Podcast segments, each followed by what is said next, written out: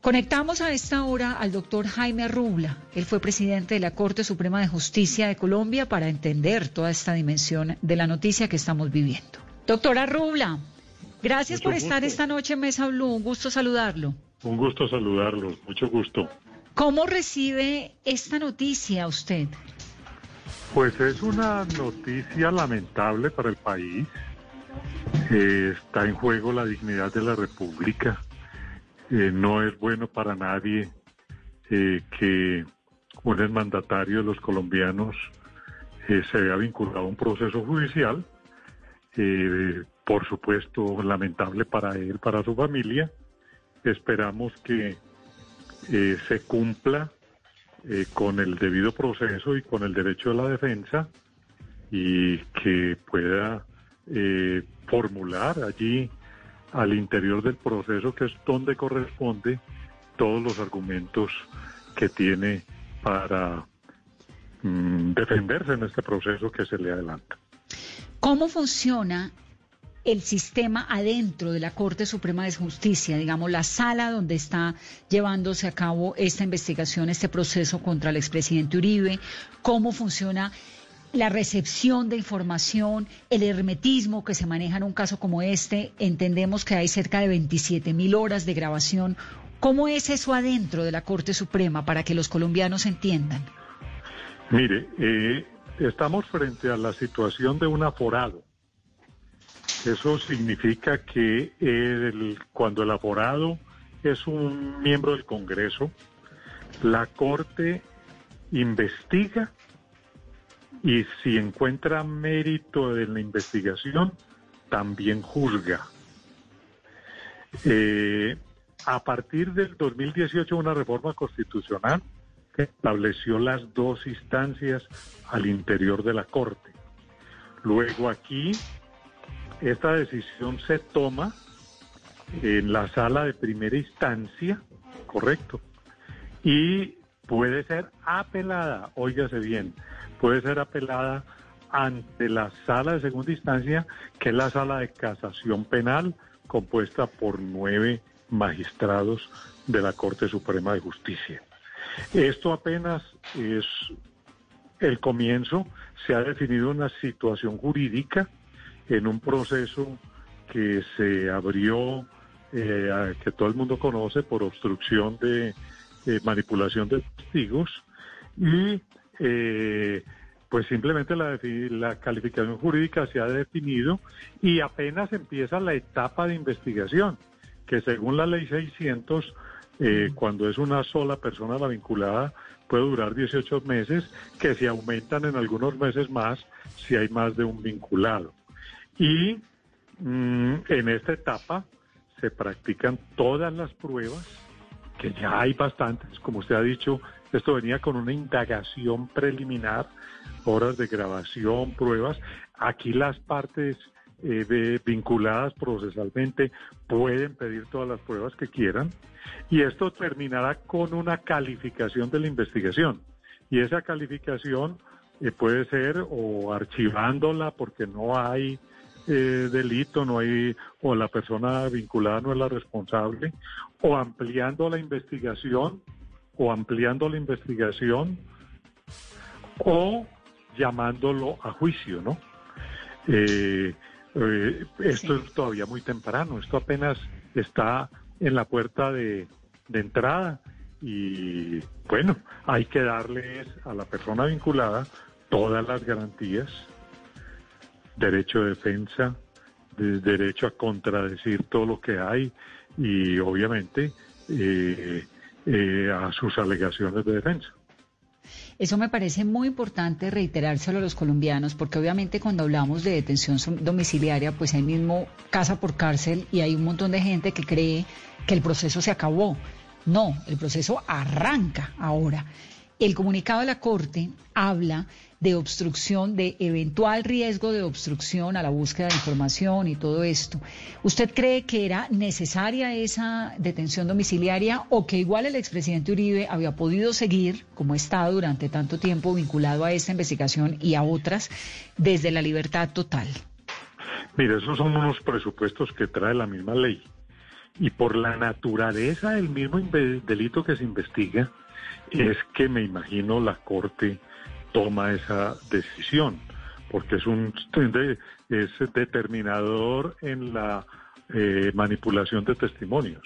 Entonces, es la misma naturaleza del proceso la que indica que para precautelar la investigación eh, se toma ese tipo de medidas independientemente de quién sea la persona que está vinculada al proceso, correcto. Ya si uno se ponía a ver eh, desde otra perspectiva, un ex jefe del Estado, pues un güey que eso es una medida inútil, pues para dónde se va a ir. Pero desde el punto de vista estrictamente procesal, eh, la Corte está lo que está haciendo es aplicando estrictamente la norma. Doctora Rubla, nos estaba explicando funciona el tema del proceso y lo que viene, o sea, cuáles son las siguientes etapas eh, en el caso del expresidente Uribe, porque hay muchas dudas y otra de las preguntas y los grandes interrogantes que hoy divide al país es, ¿está el expresidente Uribe sometido a una detención domiciliaria mientras los ex jefes de las FARC están en el Congreso y muchos también han mencionado el caso de Jesús Santrich? En materia de justicia, usted fue expresidente de la Corte Suprema, ¿cómo explicarle al ciudadano lo que está pasando y este escenario en el que estamos? Mire, los jueces lo único que hacen es aplicar las leyes. Las leyes las hacen en otro lugar, que es en el Congreso de la República. Eh, eh, el proceso de paz eh, se adelantó y fue el Congreso el que le dio un aval, correcto. Y, no, y ya son leyes de la República y hay que aplicarlas. Le gusten a uno o no le gusten. Como dice el dicho latino, lex dura lex, correcto. Eh, el país se polarizó a raíz de ese proceso. Muchos no estuvimos de acuerdo en la JEP, muchos creímos que el componente de justicia no se manejó como debía manejar, pero eso se aprobó y se volvió reforma constitucional que avaló la misma Corte Constitucional. Entonces, lo de Santrich fue un error judicial. Eso se pusieron la JEP y la Corte a ver quién era el competente y lo dejaron volar. Eso sí es un error judicial típico. Y obviamente, eh, eh, pues si fuera porque los guerrilleros están en el Congreso, pues entonces teníamos que sacar a todo el mundo de la cárcel, ¿cierto? Y eso pues tampoco se puede. Proceso, usted nos hablaba de la apelación ante la sala de ante la sala de segunda instancia. ¿Cómo es el proceso que se va a dar para esa apelación?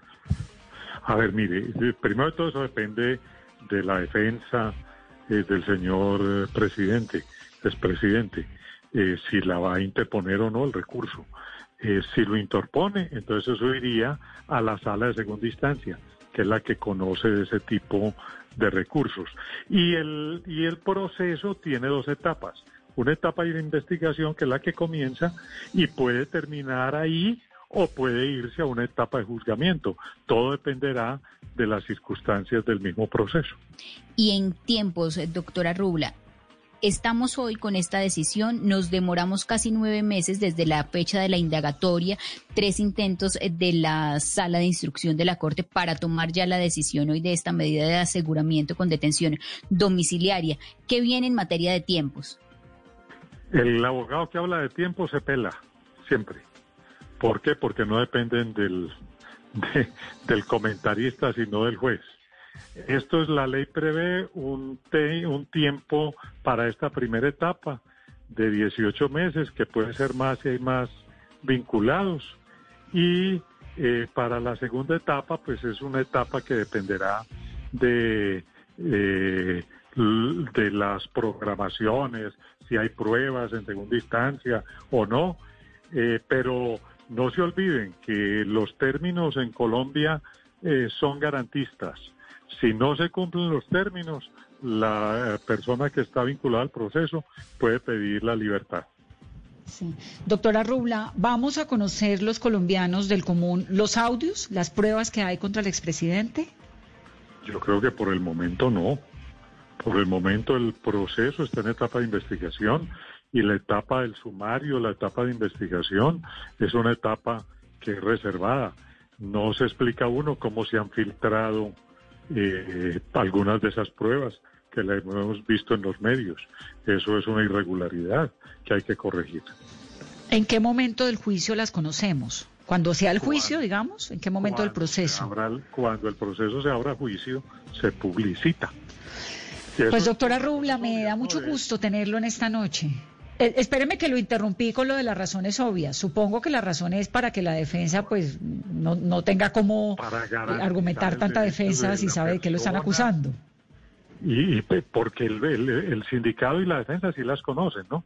Lo que no lo conocemos los demás, para que se pueda adelantar el proceso de investigación sin presiones eh, eh, y sin reponer en riesgo la misma, la misma defensa, ¿no? Sí. Doctora Rubla, un gusto, gracias. Un placer, mucho gusto, que estés muy bien.